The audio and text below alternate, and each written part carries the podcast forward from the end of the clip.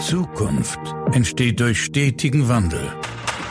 Dr. Jürgen Weimann ist sich sicher, dass hierbei jeder Einzelne von Bedeutung ist. Herzlich willkommen zu einer neuen Folge von Everyone Counts, dem Podcast über Transformation mit Begeisterung. Ja, einen wunderschönen guten Morgen. Es ist wieder Montag und ich freue mich sehr, dass du die Woche mit mir startest, mit diesem Podcast beginnst. Und heute erwartet dich wieder eine spannende Gesprächspartnerin, worüber ich mich sehr freue, dass ich sie für meinen Podcast gewinnen kann. Erna Maria Trixel war ehemals CSO bei den Stadtwerken München und hat sich äh, fast, würde ich sagen, ihr Leben lang mit erneuerbaren Energien und mit Energiewirtschaft beschäftigt. Sie berät heute als Beraterin und Aufsichtsräten mit dem Schwerpunkt Nachhaltigkeit und Dekarbonisierung. Und du ahnst schon, warum ich sie eingeladen habe, weil das Thema Nachhaltigkeit gerade im Bankensektor immer mehr an Fahrt und Bedeutung gewinnt. Und von dem her freue ich auf ein wunderbares Gespräch mit Erna Maria als absoluten Profi zum Thema Nachhaltigkeit und Dekarbonisierung. Was Nachhaltigkeit für Banken bedeutet, was es für die Finanzierungsseite bedeutet, wie ist es überhaupt definiert? Und von dem her wünsche ich dir viel Inspiration und Freude beim Hören dieser Folge.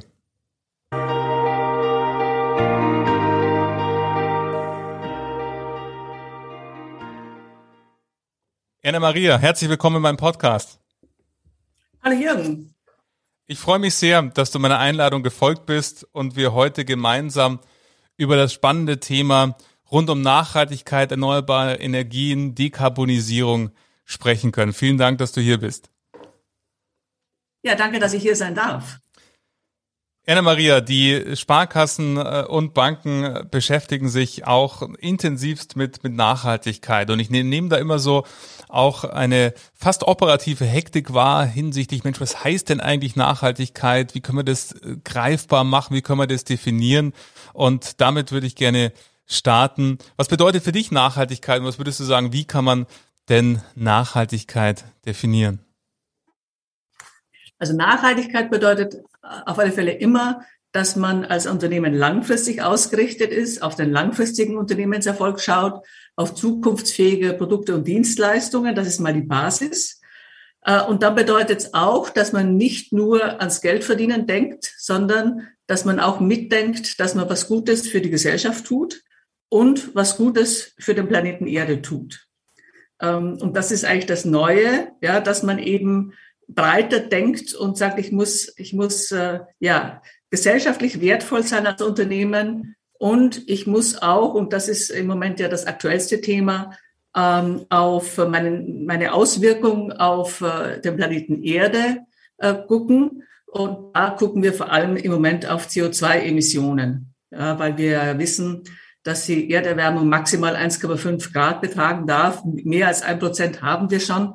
Äh, ein, ein Grad haben wir schon. Äh, und deswegen ist es da jetzt drei vor zwölf und deswegen steht das Thema äh, Ökologie, also CO2-Emissionen im Moment auch ganz, ganz stark im Vordergrund. Aber wichtig ist immer der Dreiklang wirtschaftlicher Erfolg, also Geld verdienen, ökologisch wertvoll sein, CO2-Emissionen reduzieren und auch auf, ja, was Gutes für die Menschen und die Menschheit tun. So würde ich es mal zusammenfassen. Ja, vielen Dank. Das ist auch äh, sehr, also dieser Dreiklang eben von, äh, also dieser Unternehmenserfolg, der natürlich auch notwendig ist, um auch dann finanzielle Ressourcen zu haben, um sich dem Thema auch widmen zu können, also dieser gesellschaftliche Beitrag und der Beitrag zu der Erde, auf der wir alle leben. Ich glaube, das macht das Thema auch nochmal, hilft sehr. Vielen Dank dafür, das auch nochmal greifbarer zu machen und wenn wir so die Diskussionen auch äh, im Management ansehen, dann erlebe ich da aktuell eine große natürlich Relevanz dieses Themas, wird häufig darüber diskutiert und gesprochen und überlegt, wie, wie soll man das Thema angehen, was kann man da tun. Was war denn aus deiner Sicht so, äh, wo kommt das eigentlich her? Was sind eigentlich so Treiber, wenn wir so an das Thema Nachhaltigkeit denken, die aus deiner Sicht äh, das Thema so absolut relevant machen? Eins hat es schon angesprochen, die Klimaerwärmung. Was gibt's weitere Treiber für dich? Also sagen wir, es ist einfach schon ein gesellschaftlicher Wertewandel. Ja? Ähm, und äh, ganz besonders muss man einfach äh, ja, sehen, dass äh, die Millennials und, die, und, und in der Folge der Generation Z für diesen Wertewandel stehen. Die machen im Moment circa 25 Prozent der Bevölkerung weltweit aus. Ähm, und die ja, treiben diese, diese Gesinnung, sage ich jetzt mal, voran in ihrer Rolle als Arbeitnehmer, in ihrer Rolle als Kunden und ihrer, ihrer Rolle als Investoren. Ja, die erwarten eben als Arbeitnehmer, dass die, das Unternehmen, für das sie arbeiten wollen, eben aktiv auch ähm, Nachhaltigkeitsaspekte berücksichtigt und vorantreibt und nicht nur Gesetze einhält. Die erwarten das als Kunden, dass sie gute Produkte kaufen und dass das auch äh, nachvollziehbar ist, dass diese Produkte gut sind. Ähm, und äh, die, die, die sind auch schon wichtige Investoren. Äh, die haben äh, jetzt schon äh, 20 Milliarden US-Dollar an Vermögen, das sie investieren. Und äh, die wollen eben nicht nur Geld verdienen, das wollen sie auch. Die wollen es tun. Und das ist natürlich jetzt auch für Banken und Sparkassen ganz besonders relevant. Ja, das Spannende sind diese, diese auch diese Facetten. Also auf der einen Seite 25 Prozent ähm, der Bevölkerung, für die die Millennials und die Generation Z schon stehen und auch diese drei Rollen, wenn man so will, aus der Kundensicht, auf der Sicht der Arbeitnehmersicht und eben der Investoren. 20 Milliarden Vermögen ist ja auch äh, schon wirklich eine bedeutende Summe, die da ähm, für Investitionen zur Verfügung stehen und dann eben auch diesen Weg der Nachhaltigkeit äh, gehen wollen. Wenn wir jetzt mal so diese ähm, diese Treiber als auch die, die Definition, diesen Dreiklang, den du angesprochen hast, uns anschauen, ist ja die spannende Frage, wie kann sich denn jetzt eine Bank oder Sparkasse auch diesem Thema annähern? Also was, wie, wie baut man so eine Strategie auf? Wie geht man da vor? Was, was sind da für dich so Schritte, wo du sagst, so kann man sich diesem Thema, nachdem man sich die Definition gefunden hat und die Treiber analysiert, wie kann man sich dem Thema nähern? Also ganz wichtig für Banken ist, dass man immer sehen muss, dass die, dass Banken eine doppelte Rolle haben. Nämlich einmal sind sie ja selbst äh, Unternehmen und äh, ja, müssen nachhaltig wirtschaften. Und auf der anderen Seite sind sie aber auch diejenigen, die den Wandel in der Realwirtschaft äh, finanzieren sollen. Also immer diese beiden Rollen. Ähm, und äh, ja, also ich, ich habe vorher das nicht erwähnt, äh, die Regulatorik ist natürlich auch ein wesentlicher Treiber, aber mir ist ganz wichtig, dass man eben äh, nicht damit anfängt, äh, äh, Berichtsformate auszufüllen, sondern dass man anfängt bei der eigenen Strategie äh, und sich überlegt, welche Nachhaltigkeitsaspekte sind für meine Strategie wichtig, sind für meine einzelnen Geschäftsfelder wichtig ähm, und was bedeuten Nachhaltigkeitsrisiken für mein Risikomanagement, dass man damit anfängt. Ja? Und ja, ich ne, nehme jetzt einfach mal das Thema, ja, das Thema Ökologie äh, und sage mir, okay, wenn ich jetzt an eine Sparkasse denke, dann hat die äh, sehr häufig einen Immobilienbestand. Dann ist die Frage, äh, ja, was mache ich mit diesem Immobilienbestand? Wie hoch ist der CO2 äh, Fußabdruck diesen Immobilien, dieses Immobilienbestandes heute äh, und wie kriege ich da, das verbessert über die Zukunft. Ähm, und äh, wie schaffe ich bis zu einem bestimmten Zieljahr, zum Beispiel 2035, dass das CO2-neutral ist? Ja, das ist zum Beispiel ein wesentlicher Aspekt, denn Gebäude generell äh, machen 40 Prozent der CO2-Emissionen aus. Das heißt also, sobald ich einen Immobilienbestand habe, ist das immer ein wesentliches Handlungsfeld. Äh, auf der anderen Seite habe ich natürlich dann auch das Geschäft mit meinen Kunden. Ich vergebe Kredite äh, und äh, verkaufe Anlageprodukte. Und dann ist es eben auch bei, bei, bei der Kreditvergabe wichtig, dass ich, wenn ich jetzt zum Beispiel den Kauf eines Hauses oder eines Gebäudes finanziere, dass ich eben nicht mehr nur auf die Bonität des Kunden achte, sondern dass ich auch CO2-Kriterien heranziehe. Ja, also dass, äh, dass ich gucke, was ist das, äh, welche Effizienzklasse äh, steht da auf dem Energieausweis, ähm, wie hoch ist denn der CO2-Abdruck von diesem Gebäude? Und das sind natürlich alles neue Aspekte, die ich wahrscheinlich bisher in meinem Kreditprüfungsprozess nicht drin habe. Das heißt, ich muss dann auch meinen Kreditprüfungsprozess anpassen. Ich muss meinen Mitarbeitern klar machen, warum ich das mache. Ähm, und ich tue auch gut daran, meine Kunden rechtzeitig zu informieren, dass eben äh, die Kriterien äh, immer mehr erweitert werden und sicherlich auch über die Zeit immer härter werden. Und dass zum Beispiel jemand, der ähm, ein Gebäude hat oder kauft mit einem schlechten CO2-Fußabdruck, in Zukunft höhere Zinsen zahlt als jemand, der eine gute Effizienzklasse hat. Ähm, Und äh, ja, es ist davon auszugehen, dass, dass, dass die Kosten für schlechte Energieeffizienz und hohe CO2-Emissionen über die Zeit auch immer teurer werden, äh, so dass es wirklich wichtig ist, das den Kunden auch rechtzeitig klar zu machen. Das sind so ein paar Aspekte, die, mhm. die ich jetzt mal in den Vordergrund stellen möchte. Ja, spannend, auch gerade vor allen Dingen, wo du ansprichst, das Kreditgeschäft, äh, da fällt mir sofort ein, du sagtest es, ein Kunde, der ein Objekt kauft, wo der CO2-Abdruck, ähm, Fußabdruck eben schlechter ist, ist nicht so ökologisch ähm, wirtschaftet mit den Ressourcen, ähm, sollte dann eben auch höhere Zinsen für sein Kredit bezahlen. Oder ich sehe da schon auch eine Chance, dass die Bank auch der Begleiter sein kann, diese energetischen Maßnahmen dann noch zusätzlich zu finanzieren, eben durch diesen Hinweis zu sagen, Mensch, äh, ist dir eigentlich bewusst, was, äh, lieber Kunde, du da für ein Objekt kaufst ähm, und was da auch notwendig ist, vielleicht nochmal an ökologischen, energetischen Sanierungsmöglichkeiten, die man ja auch finanzieren kann, gibt es tolle öffentliche Förderprogramme und so weiter. Also von dem her würde ich da auch äh, weitere Chancen auch sehen äh, für, für Banken an Geschäftsfeldern. Siehst du das auch so? Ich meine, du hast ja auch als Aufsichtsrätin noch einen breiteren Überblick über andere Branchen. Siehst du auch im Nachhaltigkeitsthema Chancen für neue Geschäftsmodelle oder Geschäftszweige? Auf alle Fälle. Und hier ist vor allem wichtig, je früher man handelt, desto größer sind die Chancen. Ja?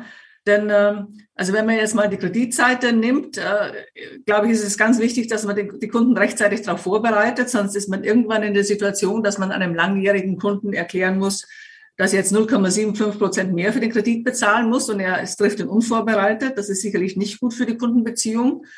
Ähm, und auf der anderen Seite, wenn ich jetzt an die Anlageseite denke, dann hat man die Chance, jetzt grüne Produkte aufzulegen, solange es noch nicht so viele davon gibt, und gezielt die Kunden anzusprechen, von denen man weiß, äh, dass es für sie wichtig ist. Ja, und das, man kann sich hier im Wettbewerb hier jetzt noch differenzieren, indem man eben äh, ja, grüne Anlageprodukte auflegt, die auch äh, äh, den Kriterien gerecht werden und sie, und sie aktiv verkauft. Also ich glaube auf alle Fälle, dass das frühes Handeln, vorausschauendes Handeln, Handeln äh, die erfolgreichere Variante ist. Denn wenn wir einfach äh, ja, uns vorstellen, wie die Entwicklung weitergehen wird, ähm, die Regularien werden immer härter werden und irgendwann wird eine Situation eintreten, dass es vielleicht für einen Kunden, der jetzt einen äh, ja, ökologisch schlechten Immobilienbestand hat, nicht mehr möglich sein wird, dafür eine Finanzierung zu kriegen. Ja, mhm. also das, das muss man einfach antizipieren. Und deswegen ist wichtig, dass man selber als Sparkasse sich, äh, sich, sich rechtzeitig darauf vorbereitet und die Chancen sucht und nutzt und dass man auch seine Kunden äh, rechtzeitig darauf vorbereitet, indem man ja sie einfach informiert äh, und, äh, und, und Wege und Lösungen für sie aufzeigt. Absolut. Und äh, wenn man so anschaut, ich meine, dieser Dreiklang, den du gesagt hast, aus eigenem wirtschaftlichen Erfolg, diesem Beitrag zur Gesellschaft und dem Beitrag zu unserer Erde, auf der wir leben, wenn wir uns den jetzigen Banken- und Finanzmarkt ansehen, dann äh, befinden sich ja die Banken und viele andere Branchen mit ihnen, aber die Banken jetzt erstmal im Speziellen in einer sehr, sehr herausfordernden Marktsituation, die getrieben durch verschiedenste Dinge von den Minuszinsen angefangen, verändertes Kundenverhalten und so weiter, viele Treiber, die dazu führen, dass das Geschäftsmodell Bank oder Sparkasse momentan jetzt nicht so, äh, es war schon mal gesünder, so würde ich es jetzt mal positiv formulieren, ähm, als es heute ist. Und wenn man dann sieht, diesen Beitrag, der notwendig ist zum Thema Nachhaltigkeit, auch Investitionen, verstehe ich richtig, dass du aber auch gleichzeitig sagen würdest, ja, es gibt Investitionen, wenn man zum Beispiel an den eigenen Immobilienbestand denkt, ähm, um hier zu sehen, wie ist denn der persönliche CO2-Fußabdruck. Aber es gibt auch auf der anderen Seite Chancen, die auch wieder neue Erlösquellen eröffnen würden. Ja, es gibt auf alle Fälle Chancen auf, auf, auf neue Erlösquellen. Ähm, also ich denke vor allem auf der, auf der, auf der Anlageseite gibt es, gibt es Chancen, eben äh, frühzeitig neue Produkte ähm, in den Markt zu bringen. Ähm, es, ja, es ist wichtig, glaube ich, auch selber mit gutem Beispiel voranzugehen, eben indem man eben, wenn man einen eigenen Immobilienbestand hat, äh, den auch rechtzeitig äh, CO2-neutral äh, gestaltet und eben, ja, weiß Gott, was die Gebäudehülle saniert, die, die Heizung modernisiert und so weiter. Ähm, und ja, auch die Kunden dabei begleitet. Du hast vorhin gesagt, ne, also Sanierung von Gebäuden ist ähm, ein ganz wesentlicher Hebel äh, in Richtung äh, Reduzierung des CO2-Abdrucks. Äh, auch das sind alles, das ist Geschäftspotenzial für Sparkassen. Äh, und ich glaube, dass diejenigen, die ihre Kunden an die Hand nehmen und vielleicht auch proaktiv darauf ansprechen, äh, dass die die besten Chancen haben und dass die sich die besten Produkte überlegen können. Also ich sehe das mhm. sowohl auf der Kreditseite als auch auf der Anlageseite, ja, sowohl für Geschäftskunden als auch für, für Privatkunden. Jetzt gibt es ja am Markt so unterschiedliche Diskussionen. Ich sage jetzt mal von ähm, das Thema Nachhaltigkeit noch gar nicht eigentlich intensiver beleuchtet ähm, zu wenn man die Facette Unternehmenserfolg anschaut, dafür haben wir ja eine Gesamthausstrategie. Wenn man den Thema Gesellschaftsbeitrag anschaut, dann muss man ja sagen, Sparkassen als auch genossenschaftliche Institute tun da bereits seit Jahren, Jahrzehnten, Jahrhunderten hätte ich schon fast gesagt, sehr, sehr viel, wenn man das Thema Spenden und Sponsoring anschaut, Förderung der Region und so weiter.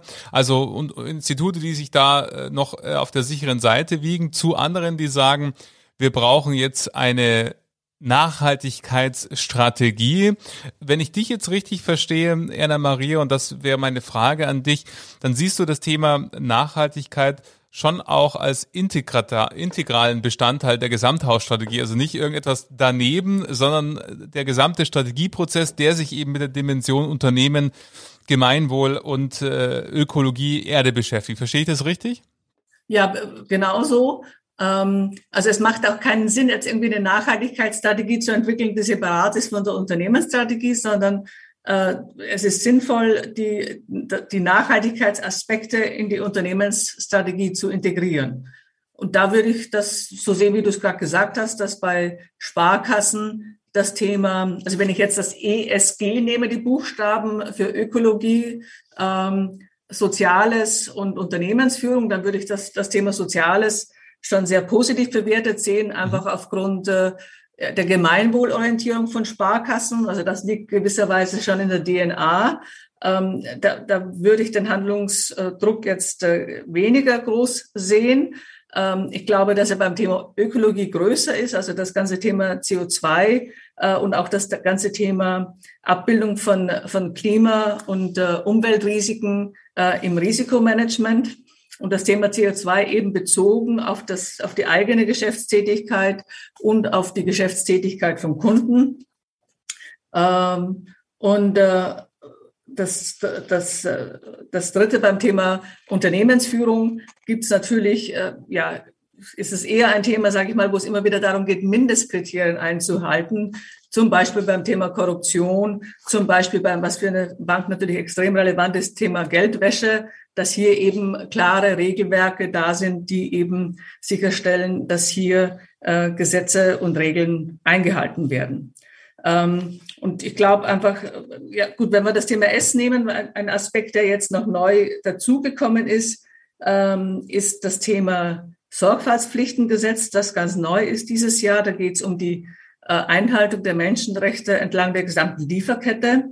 Ähm, das gilt ab nächstem Jahr für alle Unternehmen mit mehr als 3000 Mitarbeitern.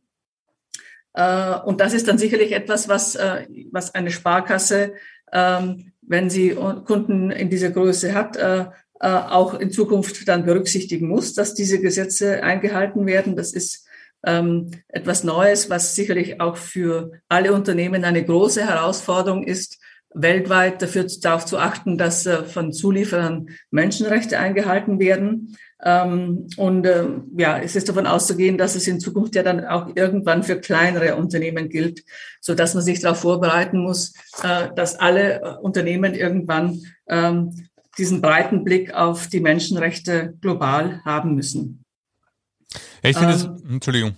Ja, beim Thema, beim Thema Ökologie glaube ich, äh, ja, oder würde ich einfach mal vermuten, dass Sparkassen äh, den größten Handlungsbedarf haben, aber auch die größten Chancen, weil es ja wirklich auch darum geht, dass, äh, dass Kunden ihre ganze Geschäftstätigkeit ähm, kohlenstoffärmer gestalten. Und das heißt zum Beispiel eben, dass ein, ja, und ein Energieversorger eben nicht mehr Strom aus Kohlekraftwerken erzeugt, sondern aus erneuerbaren Energien. Das ist ja ein Transformationsprozess, der Investitionen braucht, dass der Baustoffhändler eben ähm, nicht mehr Zement äh, mit hohem äh, CO2-Ausstoß, sondern eben ähm, ja, Baustoffe mit, mit äh, kohlenstoffarme Baustoffe, kohlenstoffarme Beton und so weiter vertreibt. Äh, und das, das sind alles, äh, äh, ja, ich sag mal, Transformationsprozesse, die, die, die viel Geld brauchen. Äh, und da sind sicherlich Chancen für Banken und Sparkassen.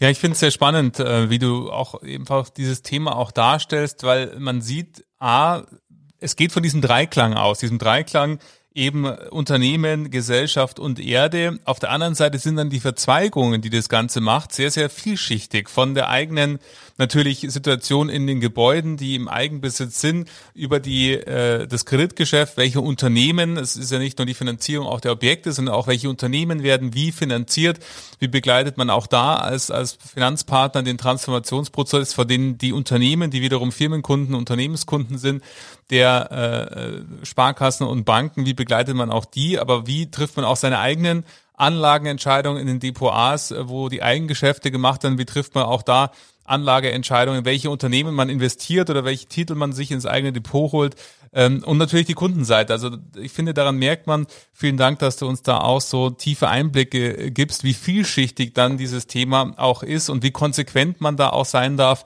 Drum auch diese Empfehlung, das als integralen Bestandteil der Gesamtunternehmensstrategie zu sehen, um eben auch diese Vielschichtigkeit äh, der gerecht zu werden. Ja, auf alle Fälle. Also äh, äh, ja, man muss, äh, das, das, äh, es ist ein Thema für den, für den Vorstand, es ist ein Thema für die Geschäftsleitung äh, und ja, sollte auf alle Fälle strategisch angegangen werden und muss dann irgendwann runtergebrochen werden, natürlich auf die Prozesse, sprich eben zum Beispiel Kreditprüfungsprozess, äh, der muss dann eben in Zukunft äh, anders aussehen als heute. Und ähm, da ist es wichtig, die Mitarbeiter rechtzeitig an der Hand zu nehmen, äh, so dass die das auch der Kunden gegenüber gut kommunizieren äh, können. Äh, und, äh, und letztendlich äh, ist es dann auch ein Thema, das ins Risikomanagement mit rein muss. Also mhm. Nachhaltigkeitsrisiken, ähm, das, äh, ja, das, das ist ein Thema, das äh, sicherlich dann auch von den Aufsichtsbehörden in der Zukunft verstärkt äh, unter die Lupe genommen werden wird, ähm, ob das, äh, ob das richtig abgebildet ist. Ja? Also ich habe zwar gesagt, ich, ich, ich möchte von den Chancen und von der, von der Strategie sprechen, aber es muss, es muss jedem auch klar sein, dass natürlich auch äh, ähm, regulatorische Auflagen zu erfüllen sind. Und aber auch hier wieder die Botschaft, je früher man damit beginnt, äh, sich mit dem Thema auseinanderzusetzen und es umzusetzen, desto mehr Spielraum hat man einfach die Chancen zu nutzen und nicht nur Regulatorik einzuhalten und äh, äh, und, und, und, und, und Berichte zu äh, auszufüllen sozusagen.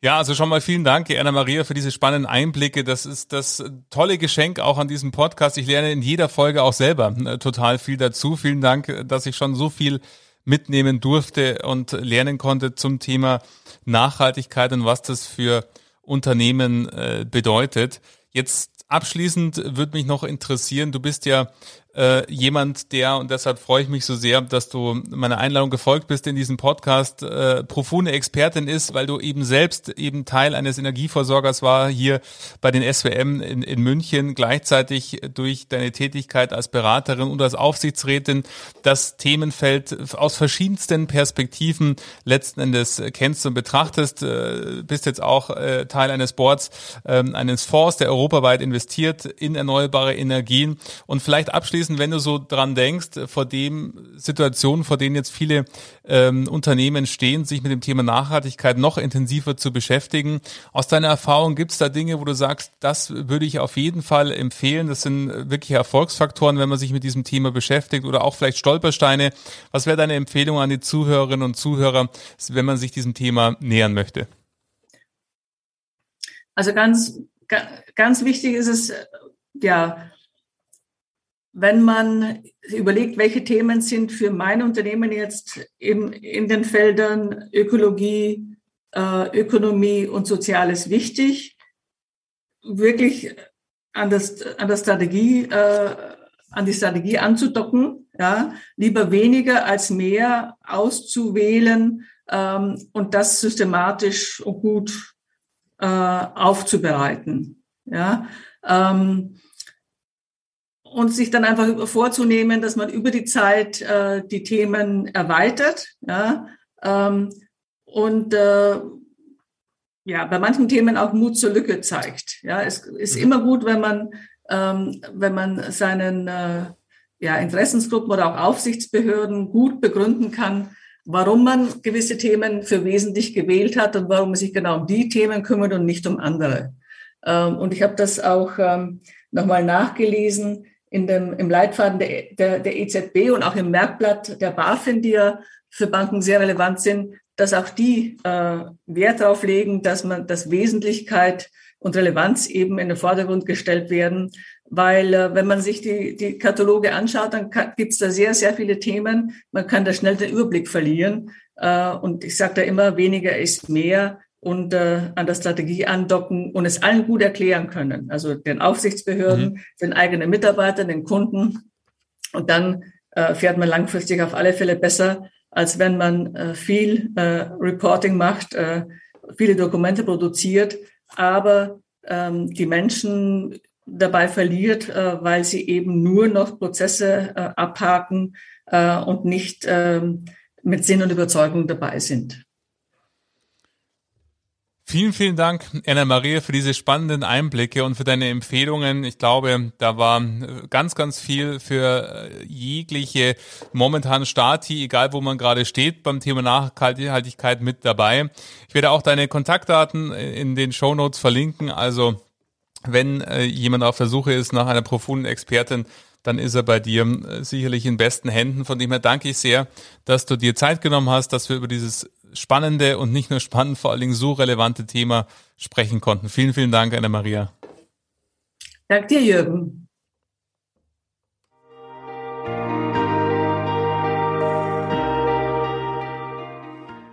Ja, ich glaube, ich habe nicht zu viel versprochen. Du merkst, wie vielschichtig das Thema Nachhaltigkeit ist und wie wichtig es ist, sich hier auch damit aktiv zu beschäftigen, wie viele Chancen auch darin bestehen und welche Möglichkeiten dadurch sowohl auf Kundenseite als auch äh, im eigenen Bereich, im Unternehmensseite und natürlich auch in den Bereichen rund um Arbeitnehmerinnen und Arbeitnehmer entsteht. Von dem her, wenn dir diese Folge gefallen hat oder du jemanden kennst, für den diese Folge genauso spannend wäre wie für dich, empfehle sie gerne weiter, leite sie gerne weiter. Wenn du Lust hast, regelmäßig Infos zu bekommen über diesen Podcast, dann freue ich mich, wenn du ihn abonnierst. Alle zwei Wochen.